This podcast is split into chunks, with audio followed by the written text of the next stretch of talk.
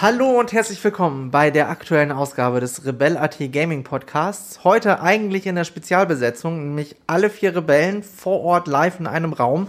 Die Betonung liegt auf eigentlich. Inzwischen hat der Krankheitsstand zwei von vier Rebellen erfasst. Das heißt, Tom und Sigi liegen beide flach. Tom, äh, ja, läuft wie ein Geist durch seine eigene Wohnung. Sigi ist gerade wahrscheinlich dabei, sich das Essen nochmal durch den Kopf zu gehen äh, beziehungsweise gehen zu lassen in seinem Hotelzimmer. Das heißt, äh, wir beide sind noch übrig. Ähm, und wie es immer so ist, wenn man große Taten vor sich hat und sich viel verspricht, ist die Vorplanung natürlich unfassbar intensiv gewesen. Äh, sie besteht darauf, dass, dass ich heute einen Artikel gelesen habe, in der alle Spielemarken aufgeführt wurden, zu denen TH Nordic inzwischen die Rechte besitzt. Und das hat uns zu dem ja, goldigen Thema dieser heutigen Ausgabe geführt, nämlich Spieleserien, von denen wir schon immer mal eine Fortsetzung gehabt haben wollen würden. Und äh, ja, wer das ist, ist einmal der Georg Pichler hier in Wien und der Konrad Kelch, eigentlich aus Hamburg, aber auch hier in Wien. Äh, und die anderen beiden gerade nicht. Deswegen. Äh, die sind in Wien, die sind in Wien, aber sie sind nicht gesprächsfähig. Genau, sie sind physikalisch vorhanden, psychisch, aber leider nicht ansprechbar. Ähm, ja, dann äh, würde ich sagen, äh, fängt, fängt Georg gleich mal mit seinem ersten Titel an, den er unbedingt wo er unbedingt eine, eine Fortsetzung gerne hätte. Von. Ja, ähm, du hast also diese wunderbare Liste von THQ Nordic, beziehungsweise den ganzen Marken, die sie mittlerweile äh, besitzen, gezeigt und mir ist ein Titel aufgefallen, das ein Recht, der irgendwie in den letzten Jahren äh, keine Ahnung wo waren. Aber jedenfalls, äh, es geht um einen guten alten geliebten Piranha Bytes Titel, den die Piranhas, äh, dessen Namensrecht die Piranhas verloren hatten, nachdem es nachher, nachdem es vor ewigen Zeiten mit Jobut auseinanderging. Und das ist Gothic. Äh, davon hätte ich gern mal wieder einen neuen Teil, denn die ersten beiden Spiele waren meiner Ansicht nach genial. Das waren eine der, also war in der Frühzeit der Open World Rollenspiele, die waren super erzählt, die haben, sie haben, die, haben die Stimmung gut eingefangen, äh, sie waren auch grafisch ganz ordentlich. Der dritte Teil war eigentlich auch kein schlechtes Spiel, behaupte ich jetzt mal. Also als er rausgekommen war, war er unspielbar, da war er so verpackt, dass es nicht möglich war, ihn auszuspielen. Und er war furchtbar leer, aber die, die Fans, also der Hersteller und die Fans vor allem in den folgenden Jahren haben ihn dann wieder ähm, repariert und mittlerweile ist es ein durchaus herzeigbares Rollenspiel. Über Arcania, auch genannt Gothic 4 in offiziell Hüllen wir den Mantel des Schweigens. Dieses Spiel wurde von, ich weiß nicht, wie die Spellforce-Macher, glaube ich, gemacht. Ja, vergessen. Nee, wurde von Spellbound entwickelt. Ja, Spellbound entwickelt. Danke dafür, danke für nichts. Das war wirklich ein ja, jetzt mal grafisch nicht anzuschauen, das, also ich will jetzt dem Spiel nicht, nicht, nicht völlig unrecht tun, das mal grafisch nicht anzu, anzuschauen, das Kampfsystem war okay. Die Story war der generischste Gackmist, den ich je gesehen habe in einem Rollenspiel. Die Heldenentwicklung war echt ein schlechter Witz, muss man das sagen. also. also, und es hat auch an diversen anderen Enden und Ecken gekrankt, dieses Spiel. Darum will ich es nicht weiter. Ich vergesse zum Glück regelmäßig, dass das offiziell unter dem Gothic-Franchise gelaufen ist. Ähm, Konrad, welche Erinnerungen, Erinnerungen hast denn du an Gothic, vor allem an die ersten beiden Spiele, die ja auch ein bisschen als prägend für das Genre gelten? Hm, also äh, Gothic 1 hatte meiner Meinung nach die beschissenste Steuerung aller Zeiten. Das war ja eigentlich ursprünglich darauf ausgelegt, komplett mit der Tastatur gesteuert zu werden. Und dann haben sie irgendwie so in so einer Last-Minute-Aktion ähm, Festgestellt, dass es Computermäuse gibt. Ja, genau, dass es Mäuse gibt seit ungefähr 20 Jahren. Und haben das Ganze irgendwie noch so eine Mausunterstützung mit reingefriemelt. Die hat aber nicht so perfekt funktioniert, sagen wir es mal freundlich so. Äh, Jürgen Pankratz von äh, Piranha Bytes, wer ihn nicht kennt, das ist ein sehr charismatischer Typ. Der ist der Lead-Designer, Schrägstrich, Firmeninhaber, Schrägstrich, äh, Mädchen für alles. Ähm, würde sagen, äh, wat mut, dat mut. Ähm, Gothic 2 an sich hat, hat eine sehr coole Spielwelt, äh, hat diese Lager, diese vier Lager sind es, glaube ich, ne? Vier Lager sind es vier Lager? Oder drei, ne? Den man sich anschließen kann, äh, nicht muss.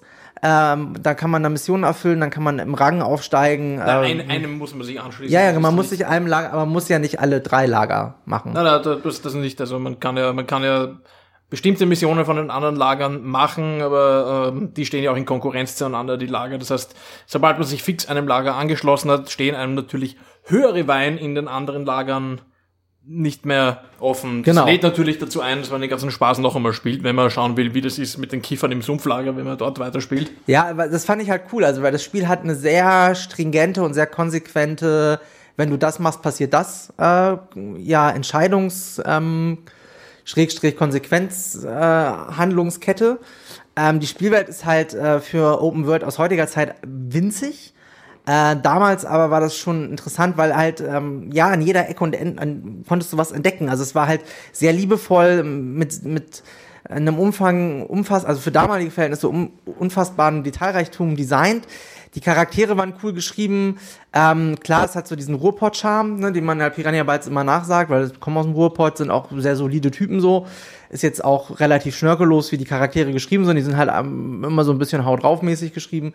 Äh, das könnte man natürlich filigraner machen, aber.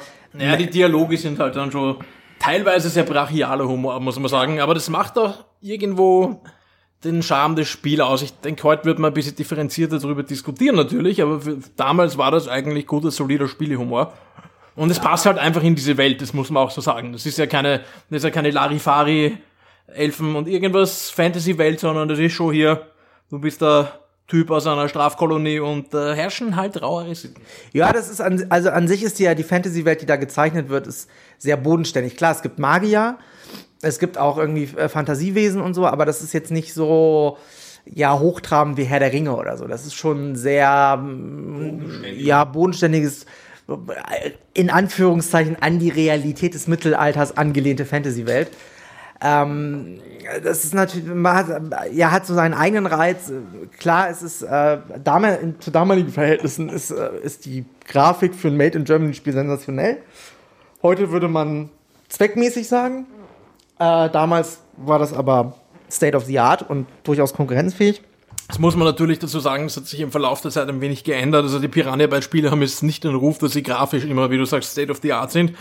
Die verwenden aber auch seit gefühlt 70 Jahren die gleiche Engine, an der sie halt immer weiter basteln, die sie gewöhnt sind und so weiter, etc. pp. Und das merkt man ja auch bei ihrem neuesten Werk Elex. Das ist jetzt nicht mit aktuellen Rollenspielen grafisch mehr so wirklich vergleichbar. Das ist dann schon die eine oder andere Generation hinten, aber das ist ja nicht das, was den Charme von den ganzen ausmacht. Ähm, was ich noch sagen will zu Gothic oder generell zu diesen Piranha-Bytes-Spielen, was ich immer sehr gerne gehabt dran habe, ist, ähm, wenn du sagst, Handlungen und Konsequenzen und so und erforschen, erforschen abseits von quasi den von Anfang an ausgetretenen Wegen, den Hauptstraßen, wie auch immer, war immer mit Risiko verbunden. Ja. Also es gibt in diesen Spielen keine Gegner, die mitleveln. So wie in anderen Rollenspielen, wo dann halt, ähm, es gibt natürlich stärkere und schwächere Gegner, aber prinzipiell kannst du auch als relativ neuer Held irgendeinen größeren Gegner umhauen, wenn du dich sehr, sehr geschickt anstellst. Ähm, und das ist halt bei Gothic fast nicht möglich. Weil da bist du halt am, am Anfang, du rennst in den Wald und ist dort ein Orkspeer. Ein Orkspeer ist im Endgame, schlagst auf den zweimal drauf und dann ist er weg. Ja. Aber wenn du das gerade frisch angefangen hast, gerade deine dritte Mission machst, du rennst irgendwie weiter in den Wald, triffst den Typen und er trifft dich, dann ist halt nach zwei Schlägen vorbei. Ja. Und dann gibt's auch Gegner, äh, irgendwelche Trolle oder so, die hauen dich auch einmal und dann ist es vorbei. Ähm, da war dieses Spiel sehr konsequent. Und du hast, also ich kann mich erinnern, ich habe öfter Situationen gehabt, wo ich irgendwas finden oder finden, einfach geschaut habe, was da gibt und dann mich dabei erwischt hat, wie ich sehr, sehr schnell zu irgendwelchen Stadtwachen laufe, probiert habe, irgendwelche Monster dorthin zu locken, damit die, damit die die verklopfen. Ähm, solche Dinge halt. Und das finde ich eigentlich, das mag ich lieber als mitlevelnde Gegner. Naja, das ist halt auch so eine gewisse ähm, Art der Authentizität der Spielwelt, ne, weil sie halt nachvollziehbar ist. Weil es gibt halt Gegenden, wo du am Anfang dich nicht hinwagen kannst, weil du sofort von, vom nächstbesten Gegner dahin gerafft wirst, ohne großartig da was gegen tun zu können. Ja, sie müssen halt keine künstlichen Schranken einführen, irgendwelche magischen Portale, die du ausspielen musst. Ich meine, es gibt's teilweise auch natürlich für diese Kapitelfortschritte, aber so an sich ist die Karte äh, nicht weiter begrenzt. Du kannst überall hinlaufen, du trägst halt auch das Risiko dafür. Genau, aber es ist halt cool zu sehen, dass es Gebiete gibt, die du halt noch nicht erkunden kannst, weil halt die Gegner zu stark sind. Also man weiß dann, okay, das ist so ein, ja, so eine Art Belohnung, auch wenn man dann dieses Gebiet endlich erkunden kann, ja, weil halt der Gegner dann bezwingbar ist. Und das ist halt eine Sache, die finde ich auch sehr angenehm. Das hat mich zum Beispiel an der Elder Scrolls Serie immer gestört, dass du da auch theoretisch schon mit Level 5 irgendwie den fetten Oger platt machen kannst, weil halt einfach die Gegner sich dem Level anpassen. Das ist halt für mich dann immer relativ, ja, äh, unnachvollziehbar und also für mich stürzt einfach die Immersion in eine Spielwelt so. Deswegen ähm, finde ich das cool. Also man muss einfach sagen, Gothic ist eine solide Rollenspielserie gewesen. Auch die, die Risen-Teile und die Elex-Teile sind äh, durchaus spielbar. Sie sind halt mittlerweile auch, gerade also bei Elex ist es mir so aufgefallen, da wollte ich eigentlich mit, mit, mit Schaffer Tommy hier einen Podcast mal drüber machen. Ähm, ich komme da nicht mehr so rein, weil einfach ich mittlerweile auch die Bedienungskonzepte von Piranha Bytes und die Art und Weise, wie sie mit Inventarsystemen umgehen und Ja, dass du jeden, ja, du kannst halt jeden Scheiß aufsammeln und dann hast du irgendwann ein Inventar, das sieht aus wie so ein äh, Ramsch-Einkaufshaus, wo du irgendwie alles für einen Euro kriegst und die richtig coolen Items musst du dann da irgendwie wieder rausbuchen und so, und dann wird nichts gruppiert und ah, es ist schon ein bisschen zäh Ja, und sie sind ein bisschen in der Zeit stehen geblieben. Ja, genau. Und so cool ihre, ihre, ihr Zugang zu Spielen auch ist, muss man ihnen schon vorwerfen, sind auch vom Spielkonzept ein bisschen in der Zeit hängen geblieben. Also die Formel seit dem ersten Gothic ist eigentlich immer die gleiche. ja. Und das ist im Kern, finde ich das gut, weil es das auch irgendwie ausmacht. Aber ähm, das, beim Drumherum fehlt mir auch ein bisschen die Innovation. Also Ja. es ist halt das, das Gleiche immer so in, in, in, mit einem anderen Antlitz und es macht mir natürlich Spaß, immer noch. Aber es ist zu einem gewissen Grad, es ist dann auch wieder langweilig. Weil irgendwie nichts Neues dabei ist. Das haben sie ja bei Elex versucht, ne? Bei Elex sind sie ja hingegangen und haben die, äh, die Spielwelt ja nochmal um die Vertikalität erweitert. Ne? Du hast ja dieses Jetpack, mit dem du fliegen kannst und höhere Plattformen erreichen kannst und so weiter. Und das ist cool. Du merkst aber einfach, dass das Entwicklerteam mit dieser zusätzlichen Ebene komplett überfordert war. Weil es einfach Punkte im Spiel gibt, wo du hinfliegen kannst, wo du denkst, da muss richtig cooles Zeug sein und da ist einfach nichts. Weil du genau weißt, okay, hier hatten sie kein Geld mehr, um das Level zu designen. Und das merkst du halt, also bei Elex merkst du das wirklich sehr stark. Ich meine, diese ganze, das ist ja so eine Mischung aus Cyberpunk und Mittelalter. Diese ganze Welt ist unfassbar hässlich. Und die Charaktere sind unfassbar, also teilweise sind die Charaktere wirklich so cheesy geschrieben und so over the top, dass du äh, wirklich äh, echt Probleme hast, die noch ernst zu nehmen. Und dann wird's halt schon schwierig, wenn du einen Questgeber hast, den du wirklich lange an der Backe hast. Und der geht dir eigentlich nach jedem, bei jedem Gespräch geht er dir einfach wirklich mehr auf den Sack, weil er immer so rüber und so, hey Kumpel, pass mal auf, da sind ein paar, die müssen wir jetzt hier abschnetzeln und so, haha, bum bum. Und so, dann denkst du dir so, oh Gott, Alter, hätte man das nicht mal anders schreiben können. Und das, da, da merkst du schon so, dass, dass die Piranha-Bytes-Spiele halt einfach, auf, auch aufgrund der Tatsache, dass es wirklich ein sehr kleines Entwicklerstudio ist für die Art von Spielen, die sie machen. Ich glaube, die haben 40 Mann oder so. Muss ich das überlegen, 40 Mann ein Open-World-Spiel zu stemmen, ist schon eigentlich schier unmöglich. Da muss man schon sehr viel Liebe zum Produkt haben, um das Aber man muss sagen, es gibt natürlich Hoffnung, weil ähm, THQ Nordic hat die jetzt offiziell gekauft. Das heißt, vielleicht fließen da jetzt auch mehr Ressourcen rein. THQ Nordic ist ja jetzt auch kein kleiner Publisher mehr. Die haben ja ordentlich expandiert äh, Ja. den Franchises in den letzten Jahren. Ich frage mich halt Schauen bei, mal. bei THQ Nordic wirklich, woher die die Cola haben und ob wie lange das der dieser, dieser Mega-Publisher noch gut geht. Ähm, es wäre natürlich wünschenswert, wenn die einfach wirklich sagen, okay, wir stocken euer Team mal um 100% auf, weil das wäre bei Piranha Bytes, glaube ich, dringend nötig. Ja, und, und ich finde, diese zusätzlichen 100% sollten sie in einen neuen Gothic-Teil stecken, weil sie jetzt die Rechte wieder haben und ich mir ganz dringend wieder ein Spiel in dieser Welt wünsche. Ja, ich auf jeden Fall. Ich würde auch gerne ein Wiedersehen mit Diego haben. So, ähm, von Diego jetzt vielleicht zurück ähm, zu anderen Spielen. Und zwar hast du mit deiner Liste noch nicht begonnen. Ja. Erzähle uns, Konrad, welche Reihe oder welches Spiel hättest du gerne in einer neuen, äh, in einem neuen Teil? Weil wir ja gerade so schön bei Rollenspielen sind. Und äh, Gothic kennen die meisten Leute noch. Und das ist vielen wahrscheinlich noch ein Begriff. Es gibt ein JRPG, was Du hast nicht, mir vor den Namen verraten, Ja. da habe ich schon gewusst, okay, so wie dieses Ding heißt, es kann nur ein JRPG sein. Genau, aber es ist, es ist von einem, äh, von einem kanadischen Entwickler, glaube ich. Äh, es kam 1999 raus. Äh, hier in Deutschland hat es Topware veröffentlicht. Wer kennt noch Topware? Ich glaube, ich, wir haben irgendwann mal einen, grotti einen grottigen C&C-Klon im Mittelalter ähm, veröffentlicht. Ich habe keine Ahnung mehr, wie der hieß. Aber unter eine Ressource war Milch, du musstest Kühe melken, ernsthaft mit einer Einheit. Kühe produzieren und Kühe melken. Und ähm, eine andere Ressource war Holz. Und du hast immer furchtbar aufpassen müssen, wo deine, deine Typen zum Holzfällen sich hingestellt haben, weil wenn sie südlich vom Baum gestanden sind, dann sind sie von den Bäumen erschlagen worden. Das war so ein unfassbar lästiges Mikromanagement deswegen. Scheiße. Ja, ich kann es mir, ganz- ich kann's ich kann's mir gut vorstellen, dass das Müll war. Das war kompletter Müll. Also Topware ist äh, ein, eher ein deutscher Publisher mit eher einem zweifelhaften Ruf. Ähm, ich weiß gar nicht, ob es die überhaupt noch gibt. Es könnte sein, man weiß es nicht.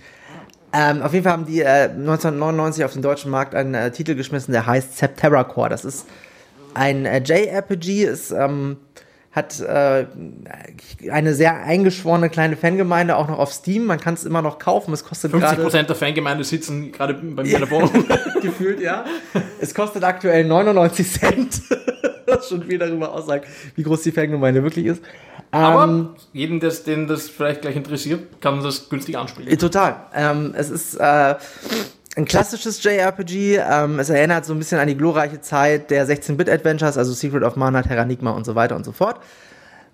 Es hat eine sehr gut geschriebene, wahnsinnig packend inszenierte Geschichte. Es ist grafisch auch heute noch, dadurch, dass es halt 2D gerendert und auch gezeichnet ist, durchaus anschaubar. Es ist leider nicht sehr, ja, technisch nicht sehr aktu gut aktualisiert worden. Also es ist immer noch 4 zu 3 und es ist immer noch eine 800 x 600er Auflösung und so. Ist halt irgendwie ein bisschen stehen geblieben. Es hat sich auch nie jemand da erbarmt, das irgendwie mal zu transformieren. Ähm, ja, warum ich davon eine Fortsetzung gerne hätte, ist einfach nicht einfach daran, dass die Geschichte unfassbar gut ist. Man äh, spielt so eine klassische Außenseiterin, die auf einem Schrottplatz nach verwertbaren Gegenständen sucht und die auf einmal auf eine Mission geschickt wird, um die Welt zu retten, äh, beziehungsweise die Welten, weil Terracore besteht, ähm, wie der Name es schon ankündigt, aus sieben Kernen, die in einer Welt magnetisch angeordnet sind und die man nach und nach erkunden und von, den, von der Finsternis befreien muss, sozusagen. Es klingt jetzt nicht so wahnsinnig spannend, aber es ist sehr gut geschrieben. Die Charaktere sind liebevoll ähm, inszeniert, äh, haben eine coole Hintergrundgeschichte. Äh, das Kampfsystem ist ähm, aus heutiger Sicht komplett inakzeptabel weil es einfach äh, nach ungefähr fünf Stunden ein absolut fieses Grinden ausartet. Ist das nicht irgendwie so bei JRPGs relativ klassisch, dass das so ist? Ja, es ist durchaus klassisch, aber es ist halt mittlerweile einfach nicht mehr zeitgemäß. Also wenn du also wenn du heute Septerra Core spielen würdest, würdest du die ersten zehn Stunden sehr genießen und danach wird es dir tierisch auf die Nüsse gehen. Was einfach daran liegt, dass äh, es gibt, äh, glaube ich, in den Kämpfen gibt es äh, vier Musikstücke, die sich quasi mit so einem Randomizer abwechseln, die äh, alle auch relativ ähnlich klingen. Das heißt, irgendwie nach pff, einer halben Stunde kannst du eigentlich die Melodie von jedem von diesen Dingern mitsummen. Äh, nach drei Stunden schaltest du den Sound aus, weil du es nicht mehr ertragen kannst. Es ist wirklich so. Ähm, es ist äh, das Sound, also das ganze Kampfsystem ist so eine Mischung aus Echtzeit und Rundenbasiert, was wie wir wissen noch nie funktioniert hat. Aber erstaunlicherweise stört es in dem Spiel nicht, sondern es hat mir so einen, ja, einen gewissen Unterhaltungswert, auch weil teilweise in den Kämpfen Sachen passieren, die man so nicht vorausgeahnt hat. Dann gibt es halt, es ist sehr zauberlastig, also wenn du ähm, nicht mindestens, ich glaube, es ist eine Vierer-Party, mit der du unterwegs bist. Du kannst die Charaktere immer wechseln. Ähm, du kannst jeden Charakter auch in jede Richtung irgendwie skillen. Das ist alles sehr offen und, und du kannst da auch richtig viel Scheiße bauen. Es ist aber auch äh, irgendwie in sich auch schlüssig erklärt. Das heißt, man baut eigentlich relativ wenig Scheiße, weil das wirklich sich selbst erklärend ist. Ähm, und äh, wenn du nicht in der Party mindestens zwei Zauberer hast, die so richtig fette Feuerzauber oder Wasserzauber oder Blitz oder Eis, also Elementarzauber haben, ähm, kannst du eigentlich nach der Hälfte des Spiels nochmal neu starten. es ist halt teilweise an vielen Ecken sehr schonungslos unausbalanciert. Aber es hat halt seinen Charme, weil äh, die Kämpfe sind halt wirklich, ähm, irgendwann klickst du dich da einfach nur noch durch. Irgendwann hast du einen Feuerzauber, der so wegwämmst, dass du den dreimal in der Partie machst und dann sagt auch der fieseste Drache noch, äh, leck mich am Arsch, ich gehe jetzt sterben. Ähm, es, äh, die, die, wirklich, ich kann es nicht oft tun, die Handlung ist wirklich gut geschrieben. Es gibt immer wieder Punkte, wo du denkst, jetzt bin ich kurz davor zu gewinnen und dann fängst du quasi wieder bei Null an. Ähm, es hat ähm, eine sehr schön gestaltete Spielwelt, eine sehr abwechslungsreiche Spielwelt. Ähm, es sind irgendwie, ich glaube, 240 oder 250 einzelne Screens, die man erkunden kann. Ähm, jede, die Level sind auch vom Pacing und von der Abfolge her cool gewählt. Also es ist immer so eine Abwechslung drin. Ne? Mal bist du in einem U-Boot, dann bist du in einem Bergstollen, dann bist du irgendwo in so einer Unterwasserwelt. Das ist schon alles cool designt. Also es ist äh, auch wirklich fast, ich glaube, sechs oder sieben Jahre her, dass ich das letzte Mal gespielt habe. Deswegen kann ich jetzt noch nicht mal mit Sicherheit sagen, dass es eine Unterwasserwelt gibt, aber es gibt auf jeden Fall irgendwie sowas, was so aussieht. Und es ist halt schade, dass es davon nie einen Nachfolger gegeben hat, weil die Story einfach noch Potenzial hätte für einen Nachfolger, weil man mit relativ wenig Aufwand äh, das Spiel halt einfach nochmal auf ein anderes Level polischen könnte. Also man müsste eigentlich wirklich nur das Kampfsystem überarbeiten, um da mehr rauszuholen. Und ja, es ist, es ist so ein Spiel, das kennt niemand so richtig. Das, äh ja, da wollte ich gerade einhaken, weil das, ich muss sagen, JRPGs sind nicht wirklich meine Welt. Ja. Also ich kenne ein paar bekanntere Titel, Secret of Mana sagt mir was, ich glaube, ich habe es nie gespielt, dann habe ich noch irgendwann mal irgendwas bla Teil 2, Harz, bla, ich habe keine Ahnung, wie es geheißen hat, gespielt, das war ganz witzig, aber es hat nicht so viel Eindruck hinterlassen, wie du gerade gemerkt hast und was ich natürlich kenne und was auch, glaube ich, circa zur selben Zeit erschienen ist, äh, Final Fantasy VII. Ja. Ähm, was hebt jetzt Septerra Core von eben zum Beispiel Final Fantasy VII ab? Na, Final Fantasy VII ist ja so ein äh, ziemlich äh, durchgestylter, äh, auch teilweise sehr kitschiger und sehr hart dramatisierter Rollenspiel-Epos, der so 110 Stunden Spielzeit veranschlagt. Und Septerra Core ist quasi so ein bisschen die Light-Version davon. Also erstmal ist es halt ein JRPG von einem nicht japanischen Entwickler. Das ist sau selten, dass sich wirklich Leute, also westliche Entwickler an diese Formel rangetraut haben. Mm, dann hat es eine erfrischend ähm, unkonventionelle Charakterentwicklung. Wie ich schon sagte, du kannst deinen Charakter wirklich in jede Richtung skillen. Ähm, es, es, das Spiel schreibt dir wirklich wenig ähm, Handlungsimperative vor. Du kannst dich auch echt gut austoben. Ähm, das ist nicht immer von Erfolg gekrönt. Manchmal ist es besser, nach Schema F vorzugehen, klar. Aber es ist halt einfach, also Septerra ist so ein bisschen Final Fantasy VII als Reduktion. Also das, was an Final Fantasy VII ja, was mich zum Beispiel irgendwann genervt hat, dieses ganze äh, überdramatisierte, äh, verkitschte, ähm, ja, Brudermord, Gedöns und so weiter. Das hat halt Septerra Core nicht. Septerra Core erzählt eine sehr bodenständige, geradlinige äh, Geschichte voller Intrigen, voller Hass, voller Verrat, voller cooler Wendungen und Final Fantasy ist so ein bisschen die Seifenoper-Version davon. Und das ähm, finde ich, macht es, macht Septerra Core sehr cool. Und das ist halt wirklich, ähm, man kann es nicht anders sagen, es ist äh, einfach, es macht süchtig, ha? weil es ist halt so eine coole Mischung aus Grind und Story. Ha? Es ist immer Grind und Story, Grind und Story, Grind und Story. Und es ist vom, vom Pacing her ganz cool ausbalanciert und ähm, ja, ich, also klar, wenn du das heute dir anguckst oder heute spielst und so, ich hatte das, äh, als ich das letzte Mal gespielt habe vor fünf, sechs Jahren, dachte ich auch so, oh Gott, das hattest du so gut in Erinnerung. Hm, ähm, man muss sagen, das Grinden ist schon hart und äh, das ist teilweise auch echt, es gibt so Gegner, an denen kommst du halt nicht vorbei, wenn du nicht irgendwie vorher einfach mal fünf Stunden auflevelst, so. Mhm, aber wie gesagt, das ähm, Looten- und Level-System ist halt echt sehr gut ausbalanciert, deswegen, das Spiel macht wenig falsch, und hat einen sehr interessanten Ansatz einfach. Deswegen würde ich sagen. Und von Final Fantasy gibt es außerdem X-Fortsetzung. Es kommt ja noch ein Reboot und so weiter. Und Septerra Core ist einfach so in der Versenkung verschwunden. Und das ist auch ganz interessant. Die ganze Entwicklungsgeschichte ist auch schon total absurd, weil der ursprüngliche Entwickler ist in, kurz vorm Fertig, vor der Fertigstellung pleite gegangen. Und dann hat es irgendwie äh, Valkyra Entertainment oder so zu, oder Interactive irgendwie zu Ende entwickelt.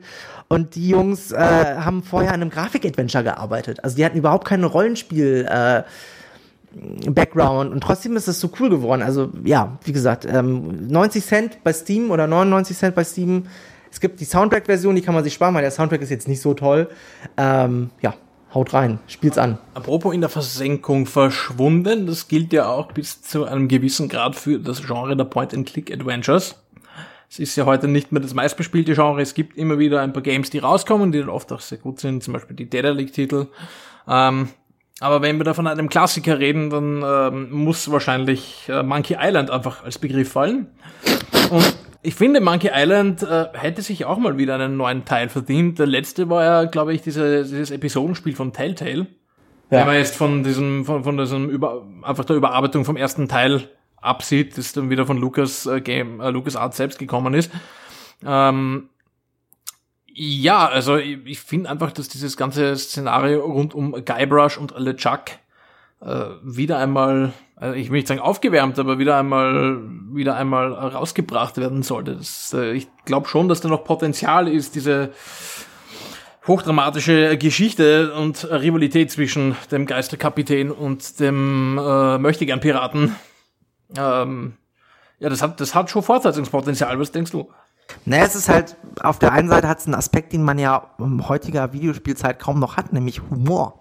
Humor in Videospielen. Das ist ja was, was komplett irgendwie flöten gegangen ist. Ich meine, klar, GTA hat irgendwie ein bisschen Ironie und ein bisschen Sarkasmus mit drinne und ähm, ähm, es gibt sicherlich auch hier und da mal humoristische Einlagen in anderen Titeln, aber ansonsten nimmt sich, nimmt sich Videospiele echt verdammt Bier ernst manchmal. Und das ist halt, das finde ich halt zum Beispiel bei Monkey Island so erfrischend. Ich, deswegen spiele ich es auch immer mal wieder gerne, obwohl man sagen muss, dass viele Rätsel heutzutage aus heutiger Sicht halt einfach unlogischer Quatsch sind und, und ähm, sicherlich auch irgendwie ja es Unzulänglichkeiten im Spieldesign gibt und so, die man, die heute natürlich ja deutlich heftiger aus, auffallen als, als damals, aber äh, allein was für ein Witz Guybrush Threepwood geschrieben worden ist, ja, und, und Le Chac und, und äh, das ist unfassbar. Die Dialoge, der Wortwitz, ähm, die Absurdität manches Rätsels, wo man aber dann doch raufkommt, weil man irgendwie vom Spiel so in die richtige Richtung gelenkt wird.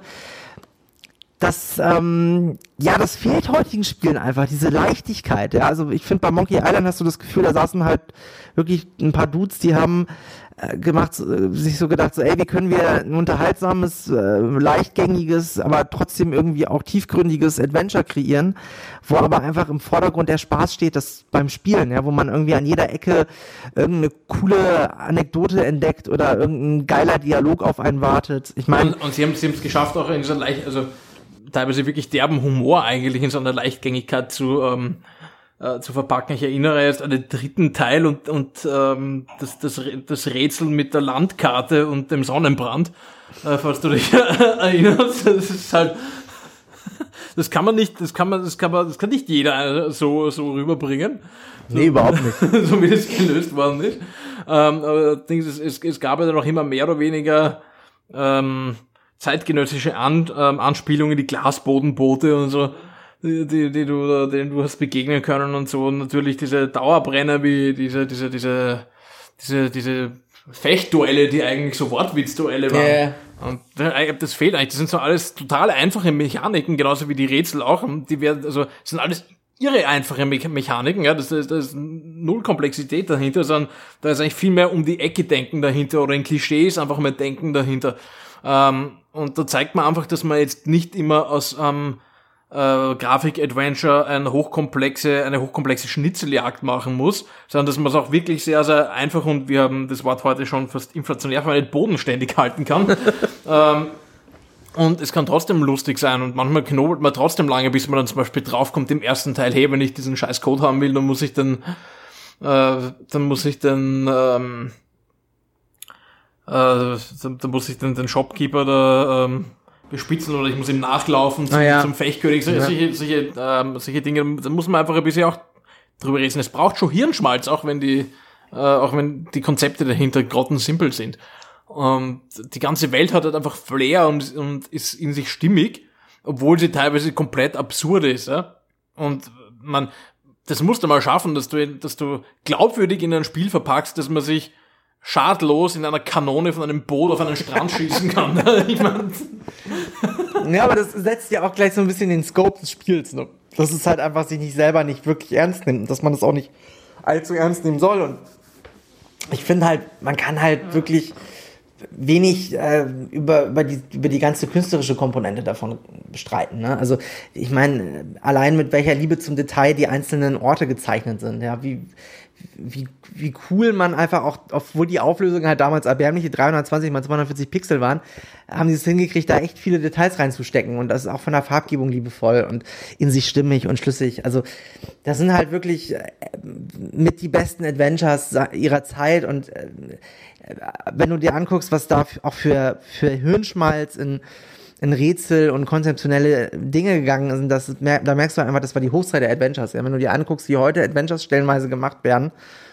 oder auch, ich meine, du hast jetzt die Dialekt-Dinger angesprochen, aber wenn du dir irgendwie, wenn du zurückgehst, die ganzen DTP-Teile, ne, die ja zum Schluss wirklich einfach nur noch Fanservice waren und einfach nur noch irgendwie das Abklappern der nötigsten Specs sozusagen. Wenn ich mir jetzt zum Beispiel den letzten Black Mirror-Teil anschaue, der ist einfach öde zum Spielen. Ja? Also da ist wirklich so, da die Rätsel sind irgendwie, entweder sind die mega offensichtlich oder die sind so dermaßen vertrackt um fünf Ecken gedacht, dass man da nie drauf kommt. Und dazwischen gibt's halt nichts.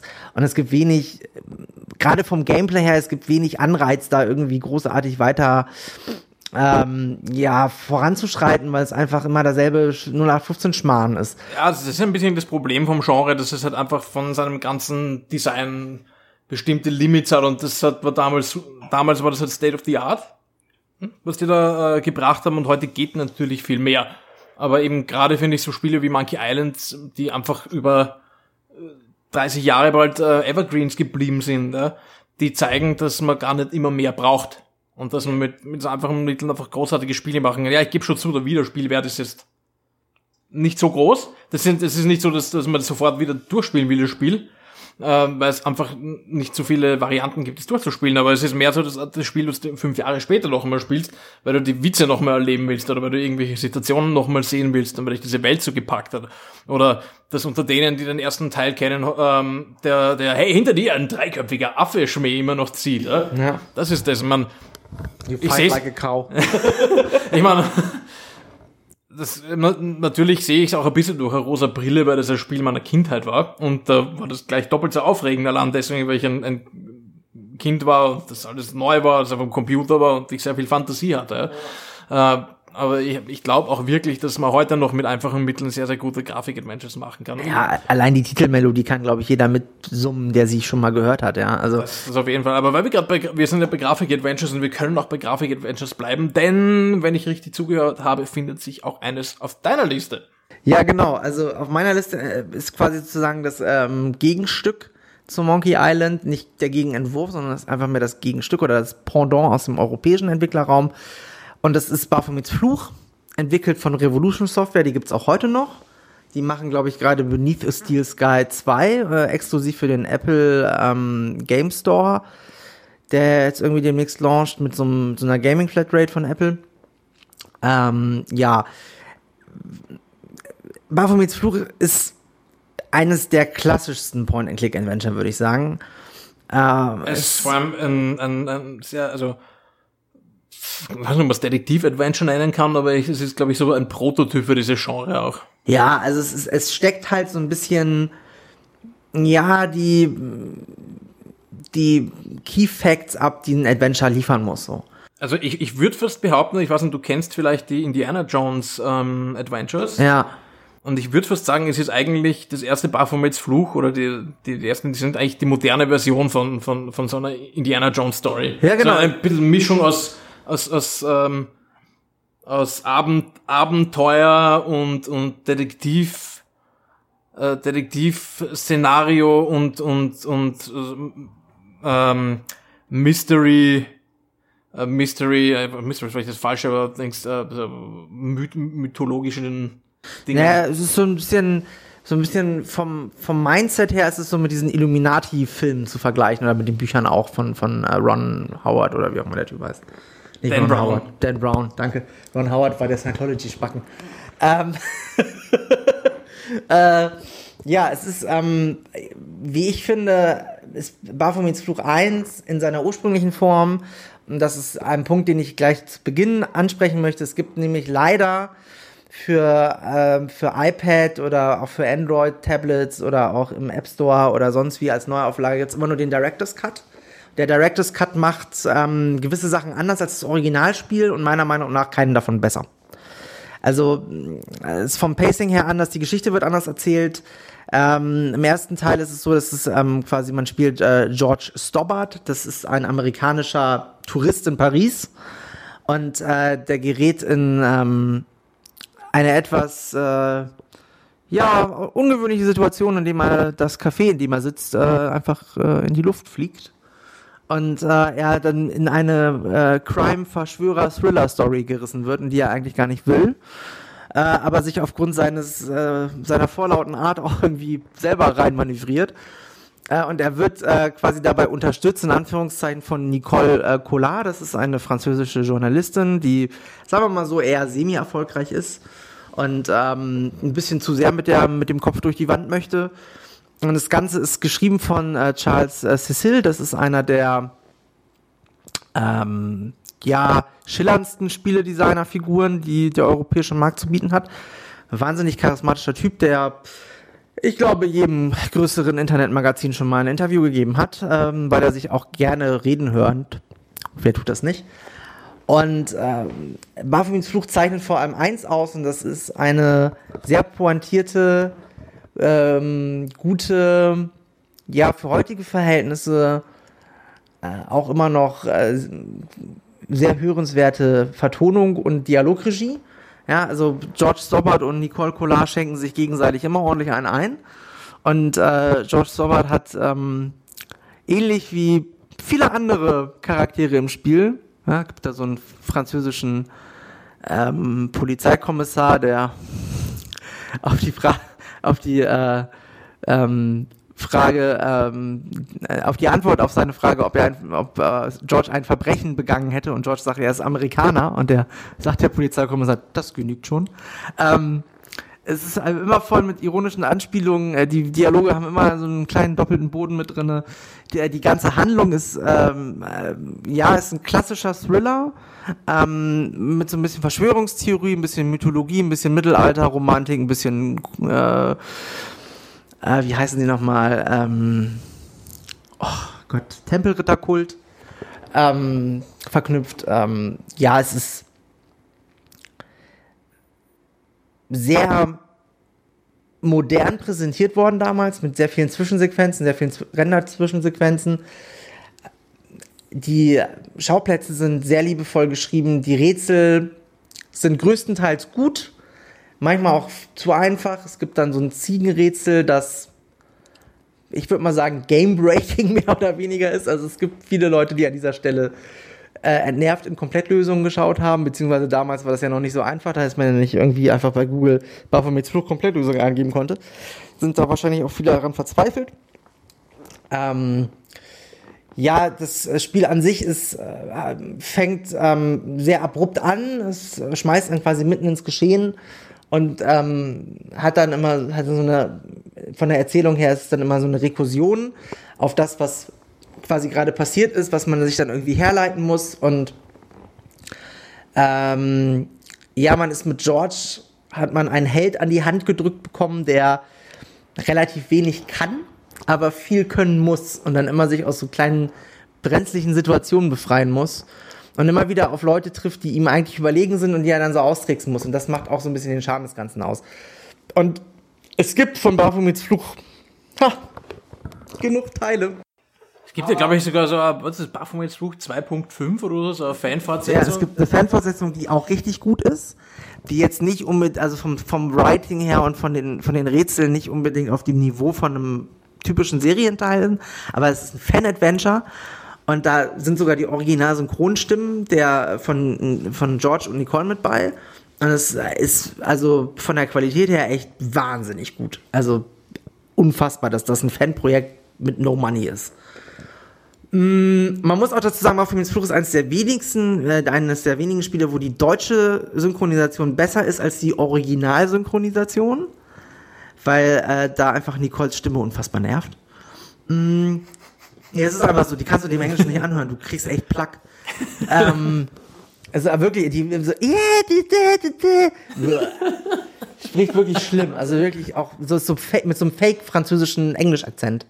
Kannst du dir das vorstellen? Ist ganz bitter. Das ist so wie wenn du, wenn du, äh, keine Ahnung, irgendwie so einen so einen Steven Seagal-Film aus den, aus den 80ern anguckst und die Russen sprechen irgendwie alle so, sprechen alle Englisch, aber mit russischem Akzent, wo du denkst so, ja klar, logisch. Läuft bei euch, Kinder. We must bomb this city. Ja, genau. We must destroy all human beings. Ähm, mit einer Biere, die so schön artgeprickelt in meinem Bauchnabel. ja. Ähm, es gibt, äh, wie gesagt, es gibt mehrere Fortsetzungen. Es gibt auch diese unsäglichen 3D-Teile, die äh, damals natürlich ein Kind ihrer Zeit waren und die man heute einfach besser nicht mehr spielen sollte, weil sie einfach wirklich schlecht gealtert sind.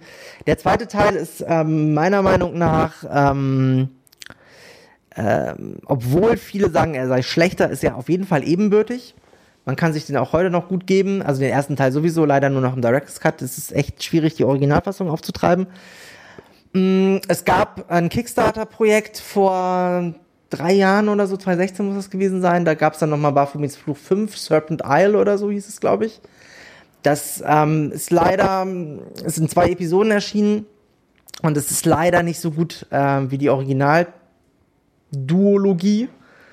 oh Gott, wie das Original-Duo das Original 2D-Duo, weil du einfach merkst, dass denen einfach irgendwann die Kohle ausgegangen ist und sie das irgendwie vom Writing her irgendwie lösen mussten. Dass das Spiel jetzt nicht irgendwie zwölf Stunden geht, sondern halt nur zweimal vier oder so. Und äh, da gibt es viele Situationen, wo du halt merkst, dass ähm, gewisse Mechaniken einfach heutzutage nicht mehr funktionieren und sie da irgendwie noch irgendwie dran festhalten, um wahrscheinlich Fanservice zu betreiben. Wie ich schon sagte, es ist halt schwierig, also Point-and-Click-Adventures heutzutage sind halt schwierig, wenn du nicht dich auch so ein bisschen darauf einlässt, neuere Spielelemente da reinzubringen. Und das ist leider da nicht passiert. Deswegen, ich hätte gerne einfach ähm, ein klassisches Baphomets Fluch, allerdings mit neuen, interessanten Gameplay-Ansätzen und wirklich einem Budget, dass man halt auch ordentliche Zwischensequenzen hat, dass man ähm, nicht irgendwie mitten im Spiel quasi die Handlung raffen muss, um irgendwie nochmal äh, schneller zum Ende zu kommen, weil die Kohle nicht mehr reicht. Und dann bin ich, wäre ich, glaube ich, ganz zufrieden und würde mich sehr freuen. Und ich glaube, Baphomets Fluch ist wirklich eine Videospielreihe, die es verdient hat, einfach, weil es allein schon ein Wunder ist, dass es Revolution Software heute noch gibt. Punkt. So, dann würde ich vorschlagen, machen wir jeder von uns noch einen dritten Eintrag in unsere Liste. Und zwar würde ich gerne ein neues Fallout fordern. Jetzt werden wahrscheinlich ein paar Leute sagen, mi, mi, mi, mi, mi, es gibt ja Fallout 76 und Fallout, 4, Fallout 4 ist auch nicht vor allzu langer Zeit erschienen. Ja, das stimmt schon, allerdings bin ich mit beiden Spielen nicht besonders glücklich. Fallout 76 ist in der Presse auch schon massiv kritisiert worden. Ich habe das einmal gespielt, das war wohlgemerkt ähm, damals, äh, als es noch nicht lange heraus war. Und ich fand es furchtbar und ich bin nach wie vor der Meinung, dass das wieder so eine Welt ist, die man sich selber zerstört, wenn man sie als Online-Rollenspiel spielt, weil als Online-Rollenspiel funktionieren einfach viele Dinge nicht, die ein gutes Singleplayer-Rollenspiel ausmachen. Eines dieser Dinge ist, dass du irgendwelche großen Bosse bezwingst, die dann in einem Online-Rollenspiel einfach wieder da sind. Es gibt dort keine Konsequenzen. Das ist mal das eine. Und Fallout 4 ähm, hat mich auch nicht vom Hocker gerissen. Zum einen, weil ich finde, dass es teilweise over the top ist mit dieser Basenbaumechanik. Ich verstehe bis heute nicht, warum man sowas unbedingt drin haben muss. Ähm, und zum anderen war es auch nicht gut erzählt und ich werde Ihnen sehr lange nicht verzeihen, liebe Bethesda, falls ihr mir jemals zuhören solltet, dass, äh, dass Sie einen diesen Superanzug gleich am Anfang vom Spiel einmal geben. Auch wenn man nicht lange hat, man darf gleich am Anfang in einem, in, in einem Power Armor schlüpfen und gegen einen fetten Gegner kämpfen, den man in den anderen Teilen oder die man in anderen Teilen ähm, erst immer quasi im Endgame zu sehen bekommt. Und das nimmt einfach sehr viel Reiz aus dem Spiel raus, weil ich kann mich ans erste Fallout erinnern, da fiebert man dem entgegen, dass man irgendwann mit so einem fetten Power Armor selber herumlaufen kann, mit dem die Brotherhood of Steel unterwegs ist. Und da wird man einfach mal in so ein Ding reingesteckt. Ich meine, hallo, what the fuck? Äh, auch das restliche St äh, Storytelling hat mir nicht so gefallen und ich bin auch nicht so glücklich darüber, dass sie beschlossen haben, hey, jetzt ist zwar das nukleare Ödland, aber alles ist jetzt bunt. Äh, nukleares Ödland schaut für mich einfach nicht aus wie ein karibischer Dschungel. Es tut mir leid. Äh, das trifft mich dann halt einfach nicht mehr. Also ich habe Fallout 3, und nur damit ich jetzt nicht zum kompletten Hardcore-Fan erklärt wurde, Fallout 3 sehr gerne gespielt und ist eines der wenigen Spiele, die ich ausgespielt habe. Fallout New Vegas hat mir leider ein Festplattencrash dann ähm, einen Speicherstand gekillt, sonst hätte ich das wahrscheinlich auch ausgespielt. Auch das war eigentlich ein sehr gutes Spiel. Worauf ich aber eigentlich hinaus will, was mir jetzt nach fünf Minuten sehr früh einfällt, äh, ich hätte gerne mal wieder ein isometrisches Fallout oder zumindest ein Spiel, das so ist wie Fallout und isometrisch ist äh, und ein sehr ähnliches Szenario hat, weil ich finde einfach, das ist der Kern von Fallout, inklusive dem rundenbasierten Kampfsystem mit Aktionspunkten. Ähm, klar, ich weiß schon, es gibt in den, in den modernen Fallouts von Bethesda, ähm, beziehungsweise Obsidian Entertainment, äh, ein Kampfsystem, das so pseudo-rundenmäßig ist, weil du weil du es quasi anhalten kannst für, für, ähm, für eben quasi gezielte Schüsse auf irgendwelche Teile vom Gegner, aber es ist irgendwie nicht das gleiche, wie es Fallout macht oder wie man es dann in ähnlicher Form zum Beispiel auch bei Spielen wie Jagged Alliance findet. Ähm, und äh, nach wie vor bin ich auch der Meinung, dass Fallout 1 und Fallout 2 die beste Story von denen hatten. Und die, vor allem die Story vom ersten, wo du schauen musst, dass du irgendwie ein Bauteil findest, damit die Leute in einem Bunker überleben und wieder Wasser haben. Ähm, und die Dinge, die drumherum passieren, das hat mich sehr gepackt und trotzdem gibt das Spiel extrem viel, viel Freiheiten. Und äh, so sehr man sich auch Mühe gegeben hat bei den weiteren Teilen, da geht das zu einem gewissen Grad verloren. Also, vielleicht bin ich da auch zu nostalgisch. Äh, wie schaut es denn bei dir aus, Konrad? Bin ich zu nostalgisch? Bin ich zu hart zu den neuen Fallout-Teilen oder wünschst du dir auch ein neues ISO-Fallout? Ich habe nie ein ISO-Fallout gespielt. Schande über dich und deine Ziegen. Nein, ich muss sagen, ich habe äh, Fallout 3, ich glaube, fünf Stunden gespielt. Ähm, dann wurde es mir ein bisschen zu fad, beziehungsweise, weiß ich nicht, habe ich irgendwie Lust verloren an der Erkundung der Spielwelt. Ich habe da auch nicht so wirklich eine Erklärung für, aber es hat mich nicht so mitgerissen. Dann habe ich irgendwie zwei Jahre später Fallout New Vegas gespielt. Ähm, auch relativ intensiv, ich glaube so 30, 35 Stunden. Dann kam irgendwie eine Situation, wo ich äh, nicht mal aus so einem Felsspalt rausgekommen bin oder so und ich meinen Spielstand davor nicht mehr laden konnte. Und dann ähm, hätte ich irgendwie, der letzte Spielstand davor wäre dann irgendwie fünf Stunden zurück gewesen und dazwischen war irgendein Kampf, der mich wahnsinnig aufgeregt hat. Und dann habe ich gesagt, so, nö, kein Bock mehr, tschüss, danke. Fallout 4 fand ich ähm, abschreckend schon allein die Tatsache, dass du da irgendwie so ein Basenbaumodul mit drin hast, irgendwie, wo du dann irgendwo Sachen upgraden musst und so. Das hat mich überhaupt nicht abgeholt. Ich glaube, ich habe das, ähm, ich habe das, glaube ich, gar nicht gespielt, ehrlich gesagt. Oder habe ich es gespielt? War mal, ich überlege gerade. Irgendwas gab es, irgendein, irgendein Beta, Beta-Zugang oder Beta-Access gab es, glaube ich, weil ich Doom gekauft Ja, es gab, glaube ich, wenn man Doom gekauft hat, hat man Fallout 4 Dings gekriegt oder so oder umgekehrt. Irgendwie sowas war es da. Ich glaube, ich habe irgendwie mal so eine Beta gespielt, äh, fünf, sechs Stunden, habe mich nicht so abgeholt, sah auch nicht so geil aus. Ähm, ich habe ich hab eh so ein bisschen ein Problem mit, mit äh, Open-World-Rollenspielen von Bethesda. Ich fand Skyrim auch irgendwann einfach nur noch Fahrt und Ah, ich glaube, also ich bin jetzt nicht so ein riesen Fallout-Fan. Ich kenne mich jetzt auch nicht im, in der Lore der Serie aus und so. Und ich weiß, dass die ersten beiden Teile unter Fans äh, abgöttisch äh, verehrt werden und dass es ein richtiger Kult darum gebildet hat. Und die müssen auch wahnsinnig gut sein.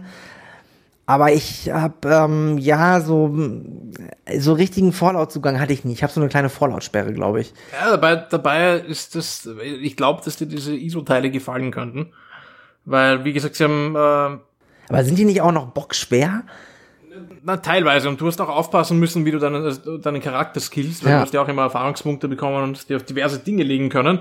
Ähm, auf die, also verschiedene Trades oder eben auch Skills und so weiter. Und ich habe zum Beispiel da ähm, im ersten Anlauf den Fehler gemacht. Ich habe halt jedes Mal irgendwie Punkte verteilt auf ähm, den Umgang mit Gewehren. Also mein Dings war dann wirklich so, dass ich Gegner ähm, in einem Kampf, die relativ weit weg waren, ständig ab Headshotten können mit, mit meinem Gewehr. Und das, aber ich habe mir gedacht, das ist total sinnvoll und sehr mächtig. Und das hat über weite Teile vom Spiel funktioniert. Das Problem ist, ähm, ich habe mir damit sämtliche Zugänge zu einem Power Armor ähm, zu kaufen, äh, zu einem Power Armor zu kommen, verbaut. Weil entweder musst du dich dann mit Laserwaffen irgendwo reinkämpfen und dir den dort holen, oder du musst dich wo reinschleichen und dir den dort holen.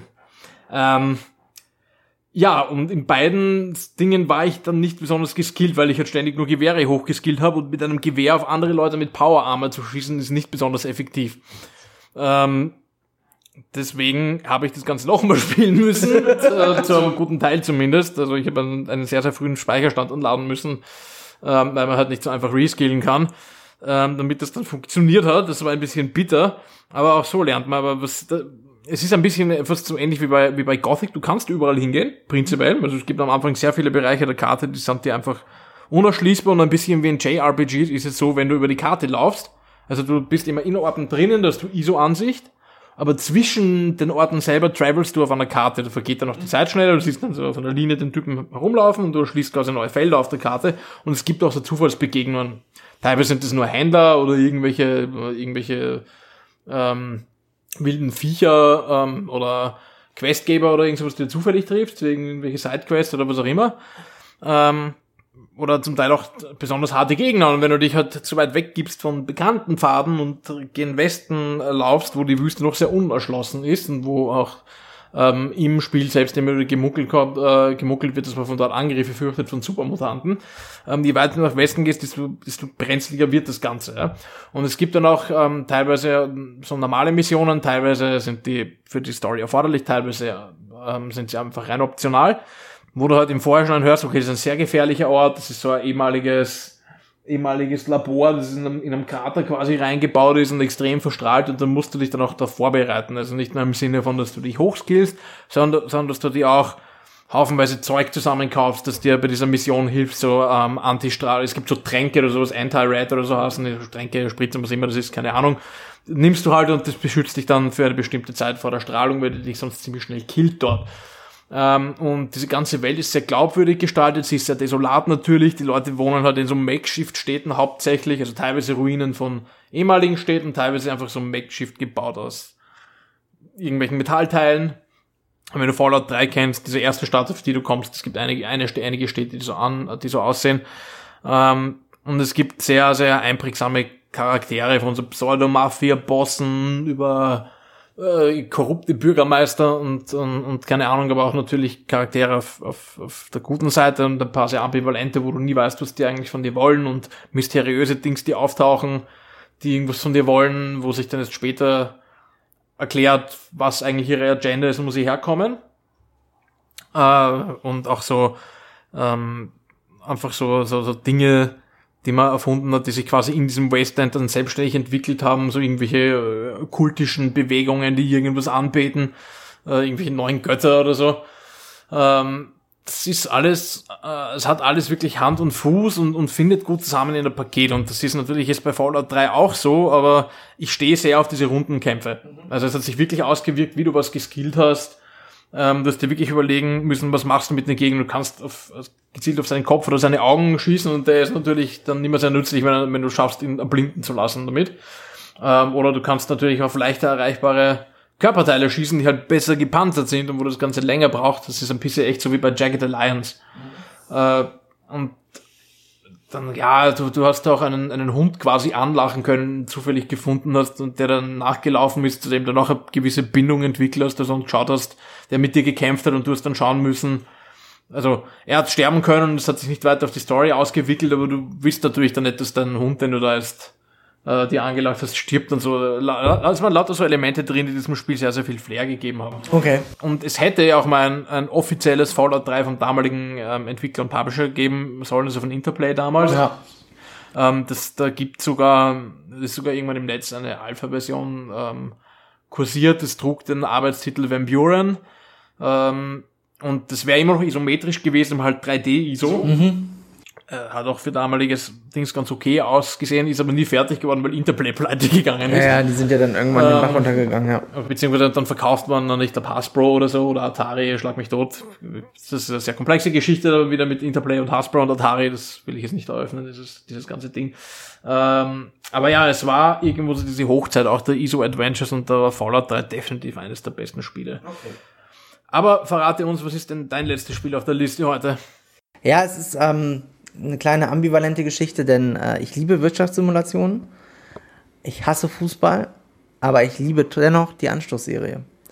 Und zwar nicht, weil ich, ähm, weil die wahnsinnig wenig mit Fußball zu tun hat. Das ist ja das Gegenteil. Das ist ja ein Fußballmanager. Aber Anstoß 2 Gold ist eins der Spiele, was ich glaube ich bis zum Erbrechen gespielt habe. Also es gibt kein Spiel, erstmal, das ich in mehr Versionen besitzen, besessen habe als Anschluss 2 Gold.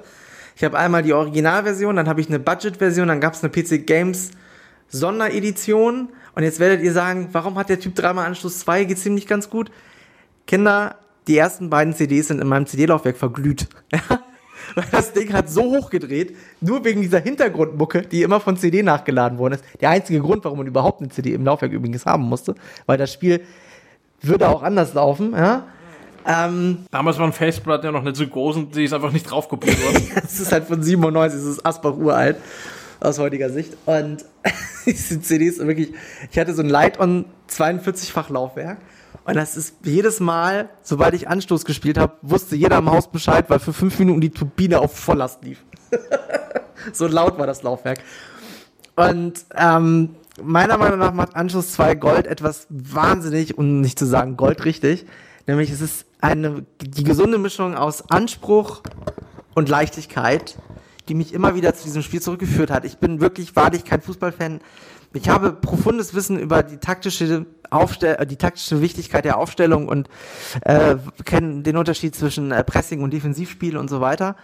Ähm, was ich meinem Vater zu verdanken habe, weil mein Vater ist wahnsinniger Fußballfan, ich bin es nicht, aber ich musste damals halt durch die harte Schule des Fußballwissens laufen, äh, beziehungsweise warten und ähm, Anschluss 2 Gold hatte halt einfach den Vorteil, dass du mit cleveren, geschickten Entscheidungen aus deinem Drittligaverein einen Champions League-fähigen Erstligisten bauen kannst.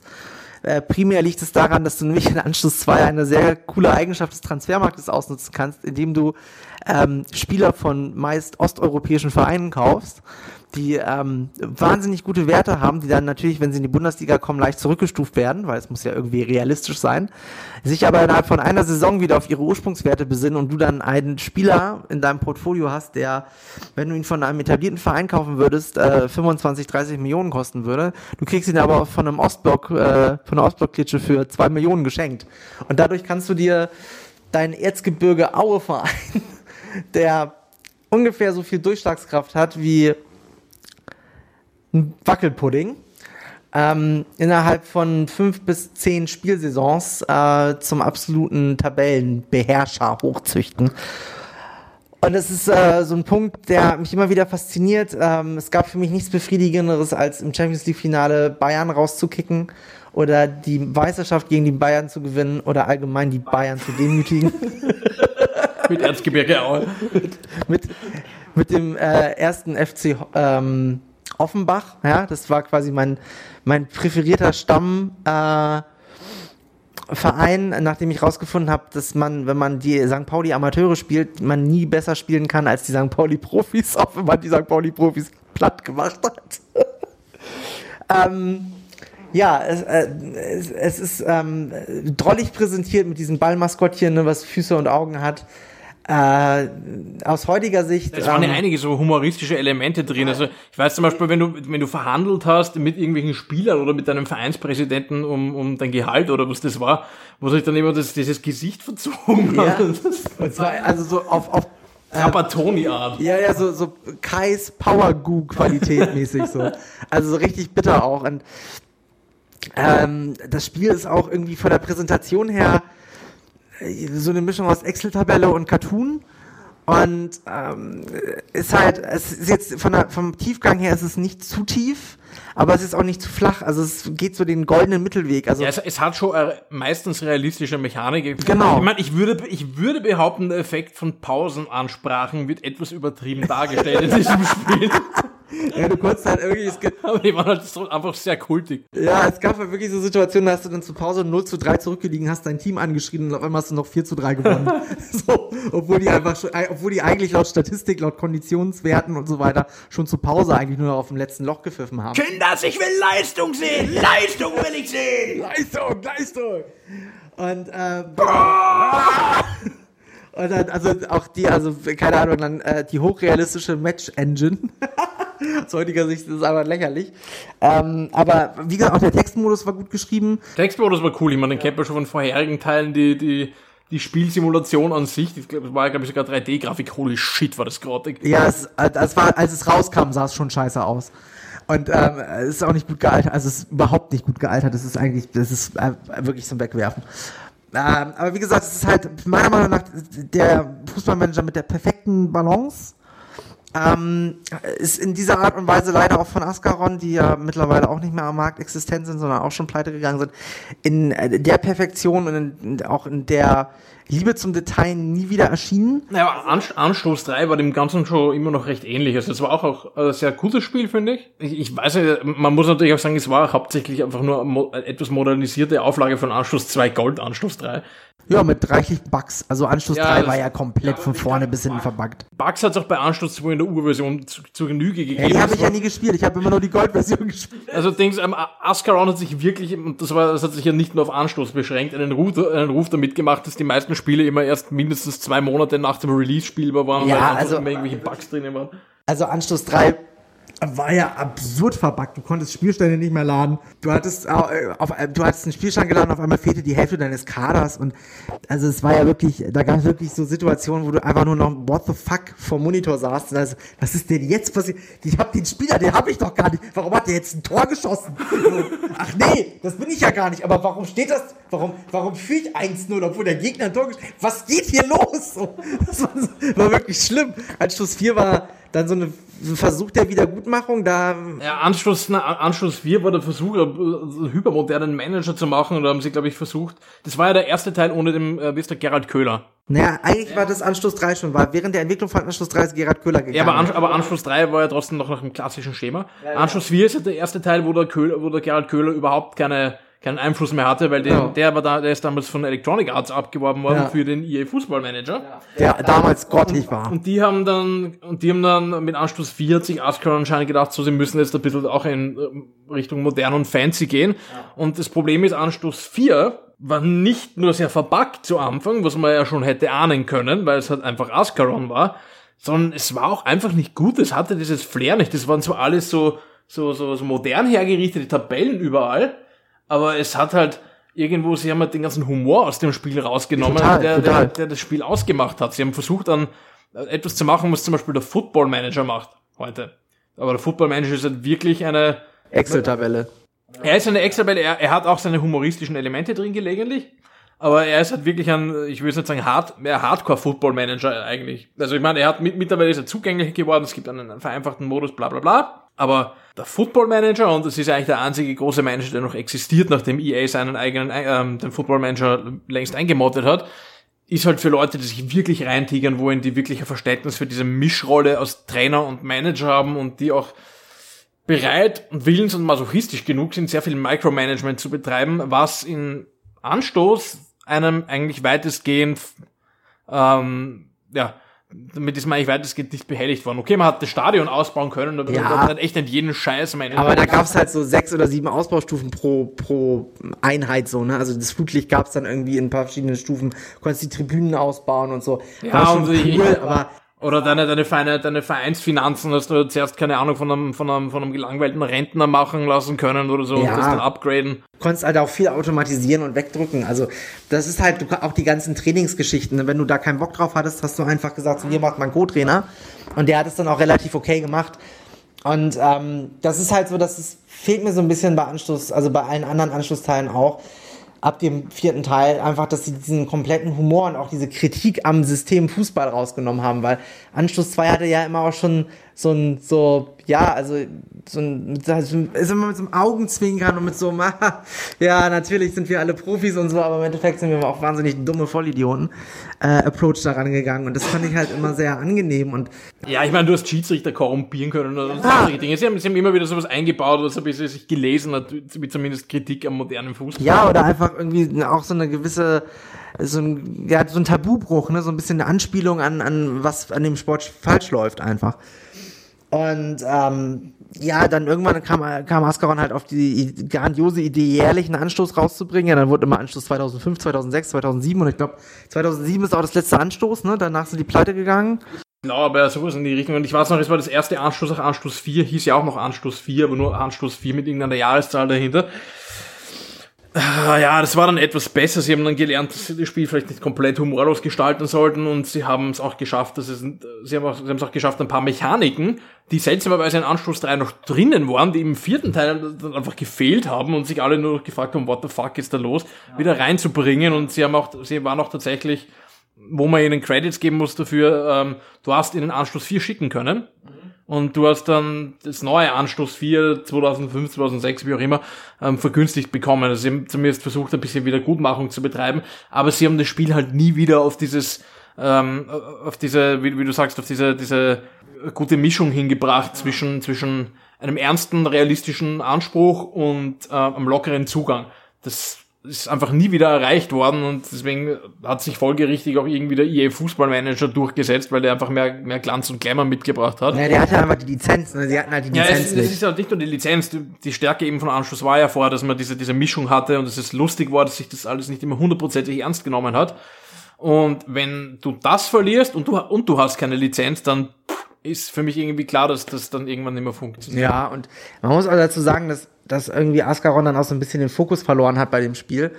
Und halt auch dann gab's ja, hat EA auch relativ Druck gemacht und gesagt, so, ey, dieser Editor, der kann nicht mehr da sein, ne? Also, dass man halt nachträglich das mit den Originalvereinsdaten füttern kann, da gab's ja dann auch eine Klage und ja, das ging dann irgendwie, irgendwann war, bis Ascaron halt pleite gegangen, Anstoß ist den Bach, war eh schon am, auf dem sterbenden Ast und dann hat man das auch nicht mehr nachverfolgt.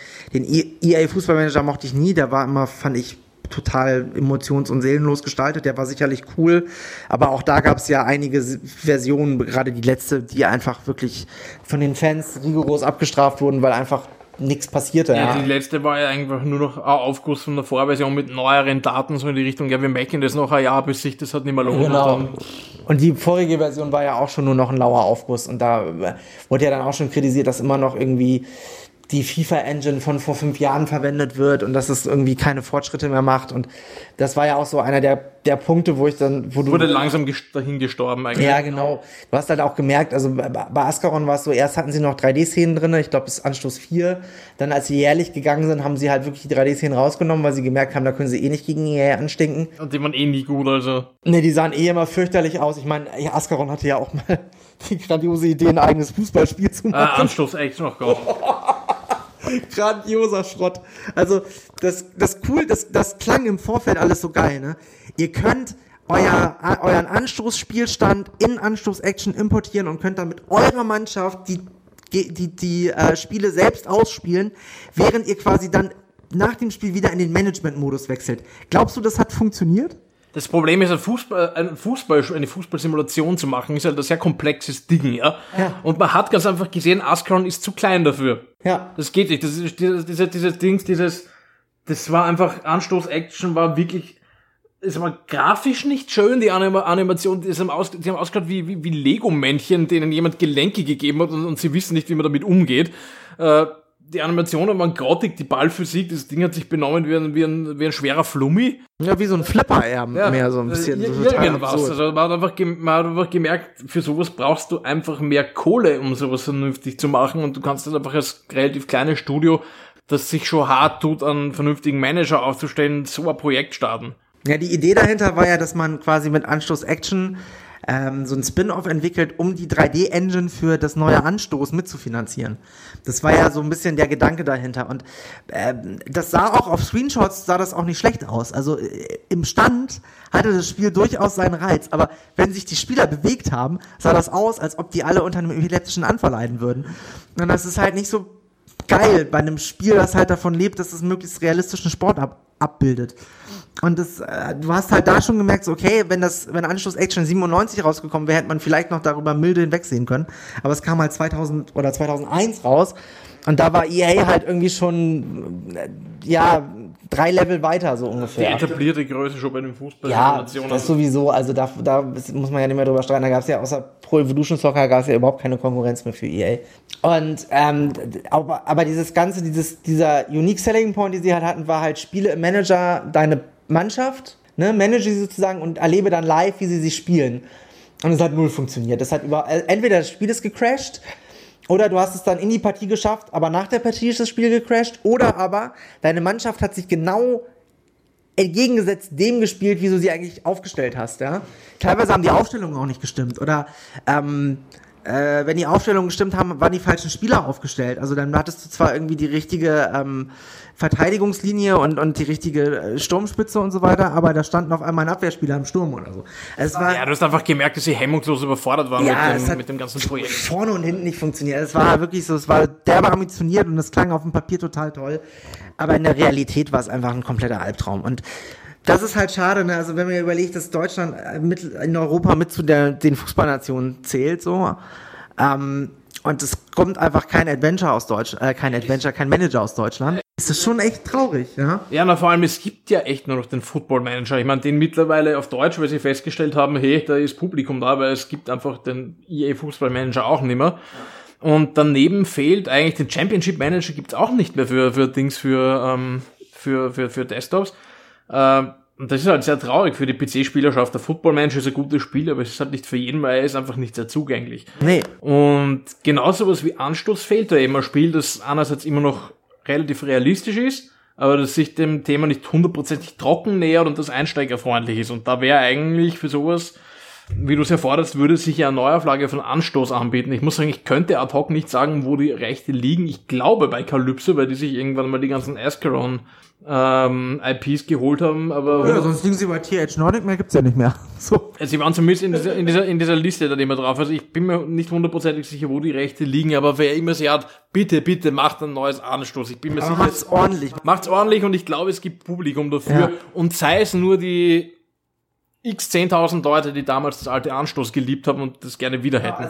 ich, ich Also man darf nicht vergessen, ich, ich weiß nicht, ob das für die aktuelle Saison noch gilt, Aber ich weiß nicht, ich habe letzte Saison geschaut, es gibt immer noch Leute, die machen so Patch-Files mit Ja. Spielerdaten für die aktuelle Saison für Anschluss 2 Gold und für Anschluss 3. Ja, ich weiß, gibt's auch immer noch. Und das ist halt wirklich, ähm, wir brauchen sowas. Und bitte macht es ordentlich, bitte spielt mindestens 100 Stunden Anschluss 2 Gold, bevor ihr euch überhaupt ein Designkonzept setzt.